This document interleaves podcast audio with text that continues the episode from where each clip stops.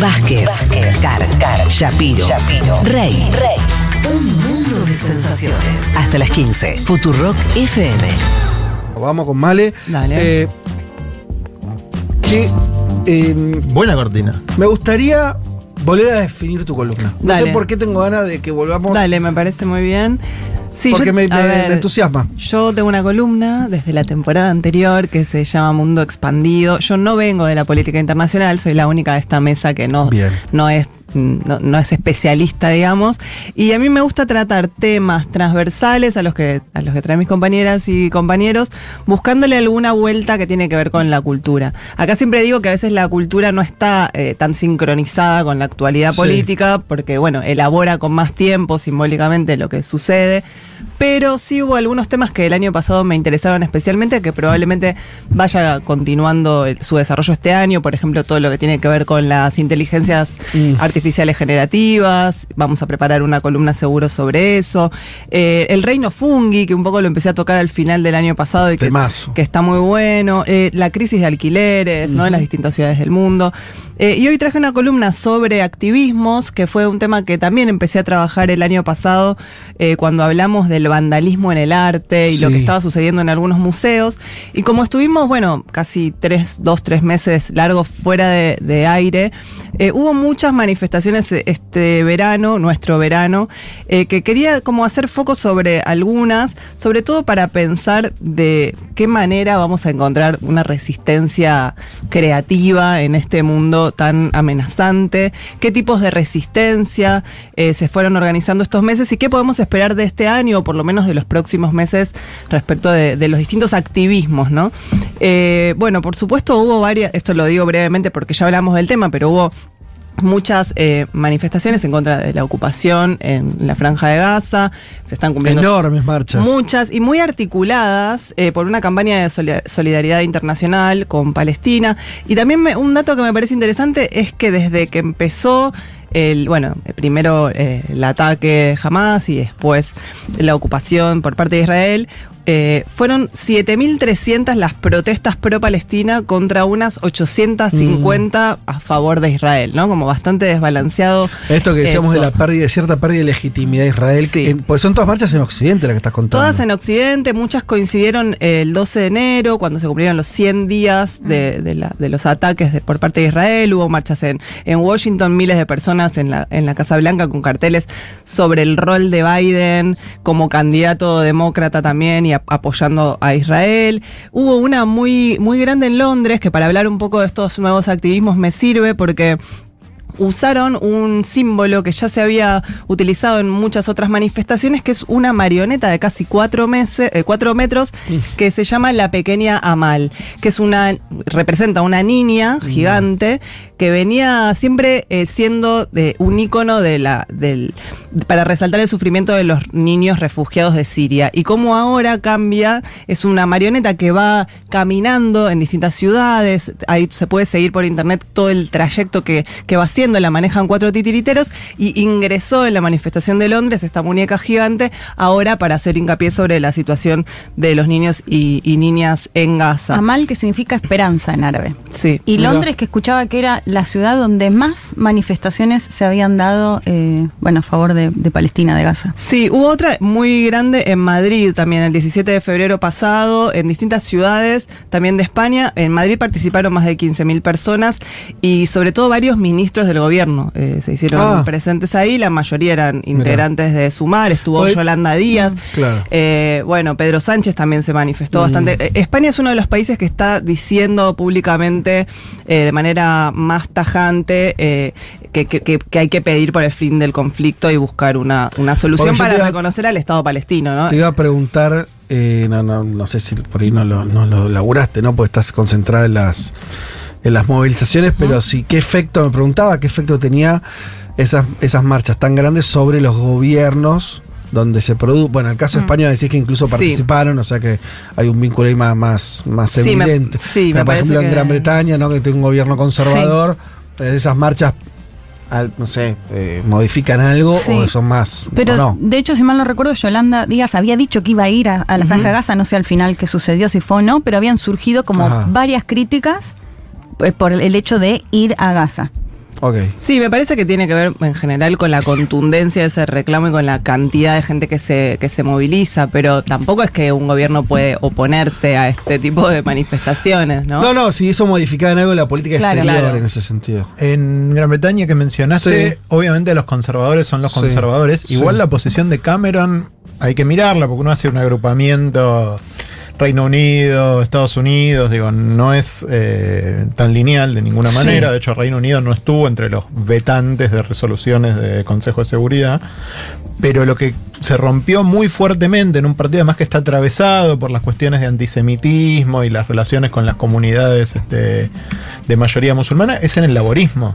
El laborismo está totalmente atravesado por el conflicto de Gaza, como en menor medida lo está el Partido Y, Demócrata. y la discusión en el Congreso, ¿se acuerdan la última? Que fue por el cese al fuego, que el laborismo, los conservadores, tenían como distintas eh, posiciones. No sé si lo vieron, todo el problema que hubo con el speaker. Que, que tenía que ver justamente con la discusión del cese al fuego, de pedir un cese al fuego, que lo comparaban con que no se había dado esa polémica desde el Brexit. Mirá. Bueno, volvamos. Sí, no, bueno, en Roma hubo otra, también miles de manifestantes. con el- Mm. la, la- la cuestión ahí pasaba por una, cuestión, una cosa más artística. En un momento en medio de la protesta eh, hubo como un estrépito sonoro que asemejaba a una explosión de una bomba. Varios manifestantes se tiraron a la calle, se cubrieron con sábanas blancas como si fueran Mm. cadáveres y otros se arrodillaban y les tiraban eh, con, con las manos pintadas de rojo, como mostrando que esos eran cuerpos, eh, ¿no? Como asesinados por, por los bombardeos. Todo como esa cosa muy, muy simbólica de empezar Sí. a, a traer a, a Occidente lo que realmente es la realidad cotidiana de un país ocupado de una manera muy, muy violenta y muy cruel, como, como decía. Como decíamos antes. Bueno, después otro de los activismos es este que pasó por eh, las obras de arte y es una Uf. discusión que tuvimos el año pasado. Es que es interesante seguir dando porque ¿Sabes que yo pensé Eh, que se iba a. Que se no- iba a acabar ese tipo me, me de... produce. Sí, sí, no quiero sé, adelantarme, pero digo, sé. No, pero eh, digo, sí. Me produce a priori sorpresa la, la, La permanencia. del, del modo de protesta. Bueno, pero se entiende un poco porque, A a ver. ver, pensémoslo desde esta, desde esta perspectiva. Están creciendo estos atentados sorpresivos contra obras de arte en museos mayormente europeos por parte de organizaciones ec- ecoactivistas que quieren generar conciencia sobre la crisis climática. Lo hacen, habíamos dicho también el año pasado, en museos que son espacios hipervigilados Mm. y su fin no es dañar la obra de arte, porque de hecho las obras están muchas veces atrás de vidrios blindados y también porque tiran eh, tiran pinturas o cosas hechas al agua que son fácilmente después limpiables. Y otra cosa que hacen diferente es que, no sé, si alguien va a tirar una molotov, se escapa. Ellos se quedan, se quedan en la situación, quieren ser filmados porque lo que les interesa es esa repercusión, esa Claro. viralización. Ajá. No les interesa dañar al museo, sino que la gente que está ahí, que Sí. son en general burgueses, turistas, Sí. filmando, gente un poco anestesiada respecto de lo, lo que está pasando a nivel de, la crisis climática, lo filme y después lo, lo viralice.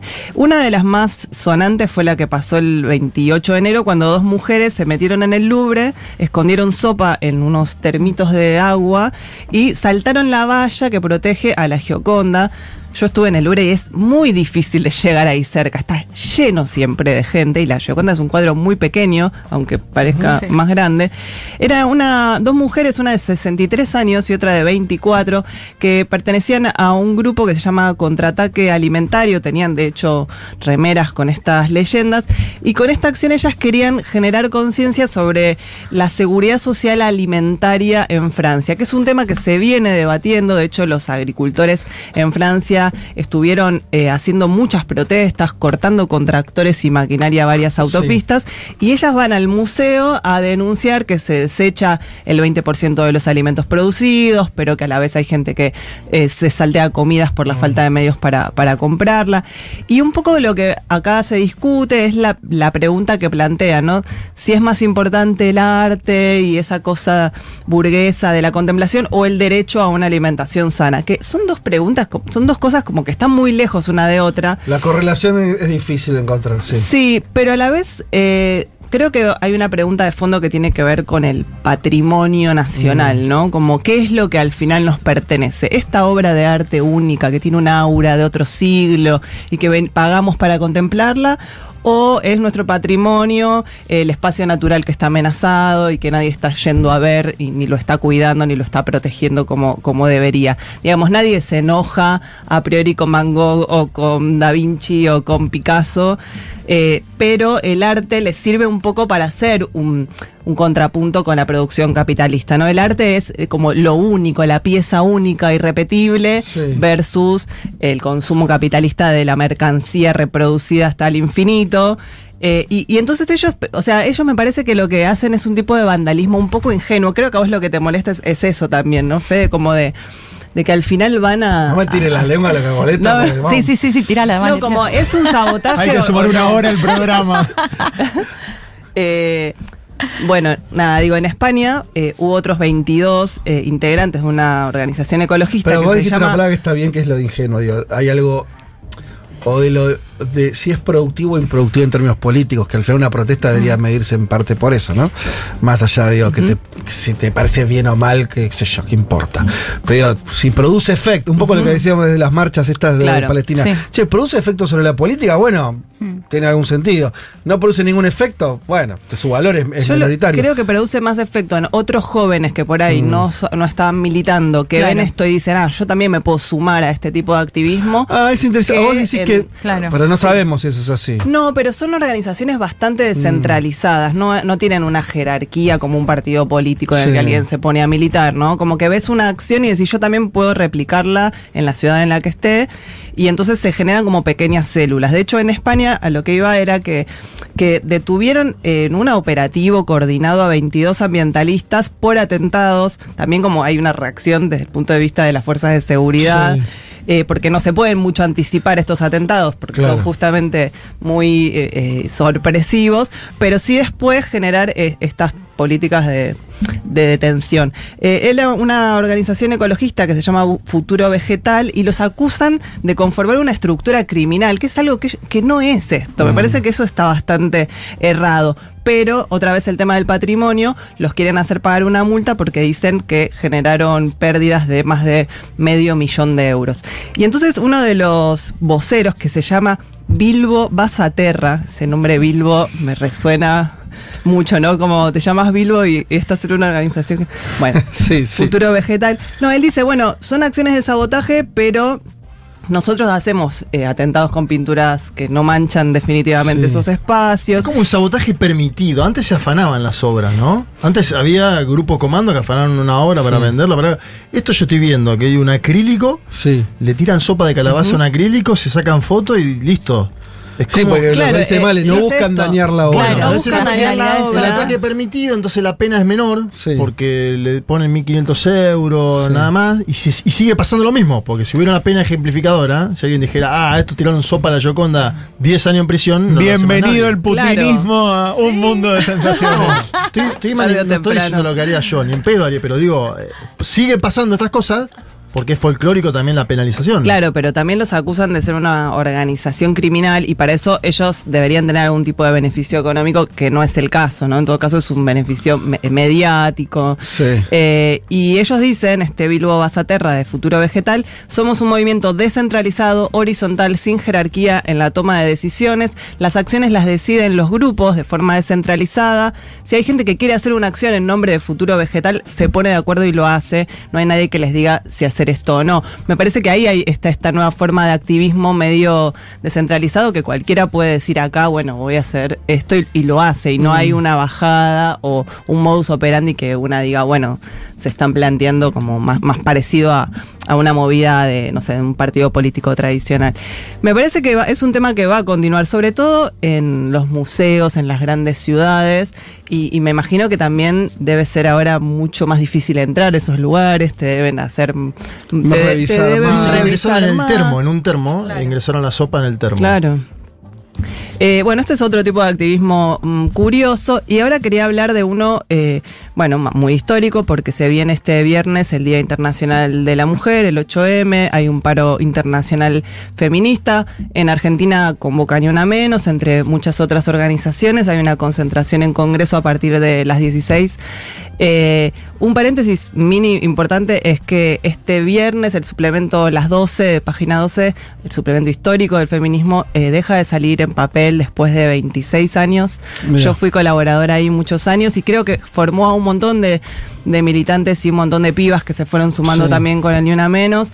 Va a seguir existiendo de manera virtual las 12, pero me parece muy simbólico que en este contexto, en esta coyuntura, Mm. deje de salir en papel justo este 8M.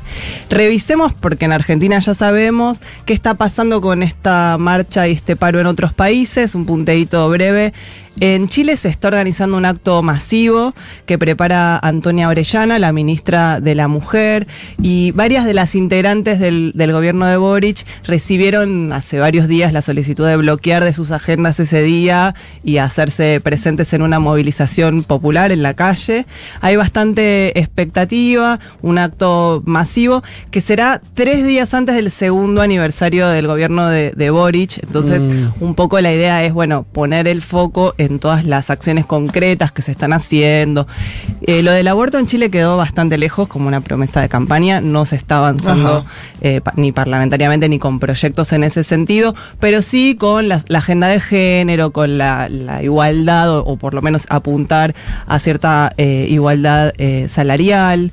En México está pasando, bueno, esto que comentaba antes Juanma, de dos candidatas mujeres a la presidencia por primera vez. Eh, pero en el marco del 8M se está discutiendo una cosa que partió del activismo y que ahora llegó al Parlamento, que es el Día Nacional sin Nosotras. Esto es algo que, que empezó en 2017 desde un movimiento, un colectivo feminista que se llamaba Brujas del Mar en México, que es básicamente que el, el 9 de marzo, o sea, el día después, nadie, ninguna de las mujeres asista a, sus puestos de trabajo, eh, lo que paraliza al menos el 40% de la fuerza laboral de, de todo México, ¿no? que está muy llevada adelante por, por las mujeres. Esta, esto que empezó como un hecho digamos, más, más aislado de, de la O sea, el resistencia 8 sí feminista. trabajan, no trabajan el el 8 van 9. a la, a la marcha y el 9 es el paro. El, ahora el eh, diputados efectivamente le dio marcha para adelante a este proyecto del Día Interna del Día Nacional sin nosotras con 370 votos a favor y falta que pase al Senado, pero es bastante probable que, que esto termine convirtiéndose en un día nacional, digamos, promovido. Como un no, no laborable. No es que sea laborable una huelga, por las mujeres. Sino que directamente habría una como, como un feriado que vale para las mujeres. Solo para así. las mujeres, exacto. Como para está Me parece curioso, sí, sí, sí. Va, qué sé yo. Sí, sí. Eh, en España, para saltar a, a Europa, va a haber dos manifestaciones diferentes porque va, el feminismo va a marchar separado en varios puntos de España. Por un lado, las feministas que defienden eh, la ley trans, que fue aprobada en febrero del año pasado, y por otro, las feministas abolicionistas de la prostitución, las que están en contra de las autodeterminaciones de género. Hay muchas internas en Sí. España con este tema, sobre todo después de, de la ley trans. Así que hay dos manifestaciones, Bueno. eh, elige tu propio bando. Sí.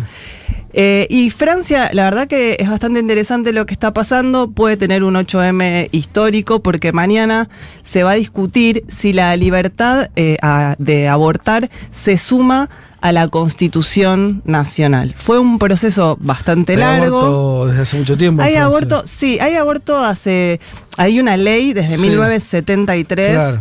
Eh, hay bastante consenso en, en Sí. distintos sectores, trasciende, digamos, las barreras Sí. ideológicas, pero lo que están haciendo es más, es más interesante. Lo quieren poner como derecho en la Constitución justamente para blindarlo de Mm. que después pueda venir un presidente de ultraderecha y pueda dar de baja una ley. Total. Y entonces se, se está haciendo un proceso impulsado por la izquierda y por el oficialismo que va a terminar este lunes en un congreso extraordinario que va a reunir a los diputados y senadores juntos y si se aprueba el texto por tre- las tres quintas partes, ya, se, ya queda fijo el párrafo. Después Macron eh, tiene que convocar, creo que en agosto, al voto final, que es el que, bueno, ya Es como una entra en especie la de, Carta de- de Magna. enmienda constitucional sin tener que hacer Claro. una reforma. Exacto. Brasil. Como en Brasil, claro. Ahí, Male, si no recuerdo mal, corregime, esto es una reacción eh, en Francia al fallo de la Corte Suprema de Estados, De Estados Unidos. Unidos, Cuando sale ese fallo rompiendo un derecho Claro, que estaba desde los claro. 70, Exacto. Claro. eh, tanto la izquierda como Macron, digo... Se adelantan a que llega se Le Pen. adelantan. Me, me parece muy interesante porque digo,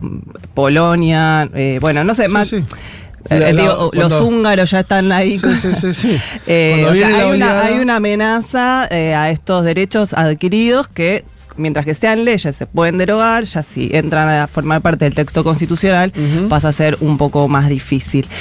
Para terminar, una cosa es que parece, esto lo estuvimos charlando con Juanma, que va a haber una internacional feminista acá en abril. Es un espacio que se creó en el 2023 por distintas líderes mundiales, que tuvo una primera edición en México eh, el año pasado y que parece que esta vez se va a repetir acá en Buenos Aires. Son todas feministas apasionadas por las relaciones internacionales y de diplomacia, así que me gustaría ver si puedo ir a cubrirlo, eh, si, si eso es acá Bien. en abril.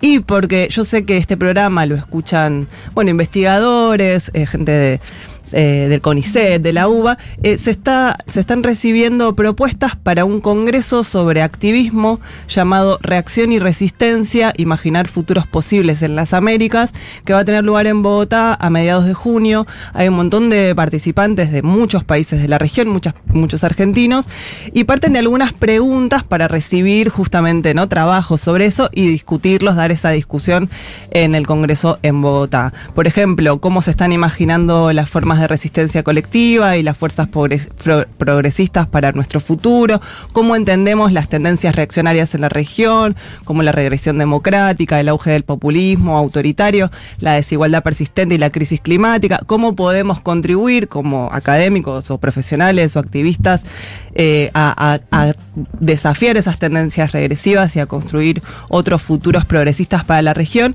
Me parece que son todas preguntas muy interesantes y que está bueno que también desde, desde la investigación y desde la academia eh, puedan aportar lo que, lo que tengan para, para decir sobre este tema. Eh, así que bueno, vamos a ver qué nos depara este año en materia de resistencia y Bien. esperemos que también sea un 8M muy, muy masivo en las calles de, de este país. Veremos qué pasa con todo eso. Eh, hacemos un corte, pero muy, muy, muy cortito. Y volvemos con una sorpresa. Pero no como Miley, que dice sorpresa y después fue lo aburrido y lo mismo de siempre. Esto de verdad.